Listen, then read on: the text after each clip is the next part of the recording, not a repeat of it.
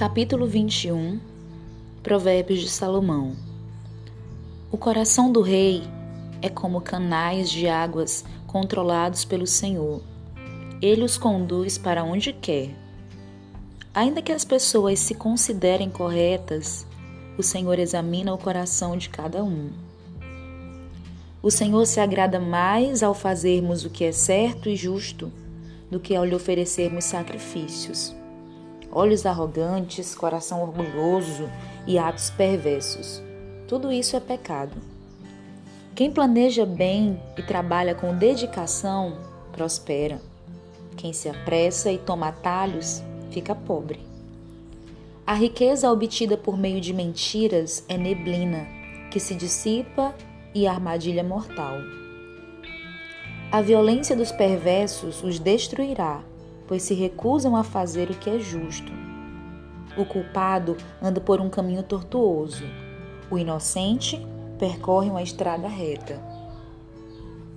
É melhor viver sozinho no canto de um sótão que morar com uma esposa briguenta numa bela casa.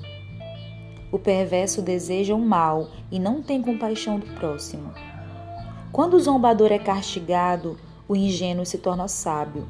Quando o sábio é instruído, adquire ainda mais conhecimento. Deus, o justo, sabe o que se passa na casa dos perversos e trará desgraça sobre eles. Quem fecha os ouvidos aos clamores dos pobres será ignorado quando passar necessidade. O presente entregue em segredo acalma a ira.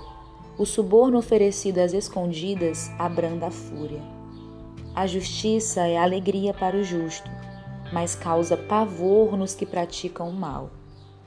Quem se desvia do caminho da prudência acabará na companhia dos mortos. Quem ama os prazeres ficará pobre. Quem ama o vinho e o luxo nunca enriquecerá. Os perversos são castigados em lugar dos justos e os desleais em lugar dos honestos. É melhor viver sozinho no deserto que morar com uma esposa briguenta que só sabe reclamar. O sábio possui riqueza e luxo, mas o tolo gasta tudo que tem. Quem busca a justiça e o amor encontra vida, justiça e honra. O sábio conquista a cidade dos fortes e derruba a fortaleza em que eles confiam. Cuide da língua e fique de boca fechada, e você não se meterá em apuros. O zombador é orgulhoso e convencido e age com extrema arrogância. O preguiçoso deseja muitas coisas, mas acaba em ruína, pois suas mãos se recusam a trabalhar.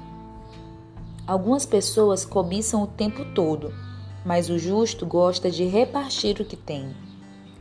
O sacrifício do perverso é detestável, especialmente quando oferecido com más intenções. A testemunha falsa será morta a testemunha confiável terá permissão de falar. A teimosia do perverso transparece em seu rosto, mas o justo pensa antes de agir.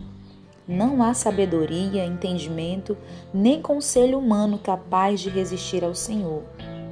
O cavalo é preparado para o dia da batalha, mas quem dá a vitória é o Senhor.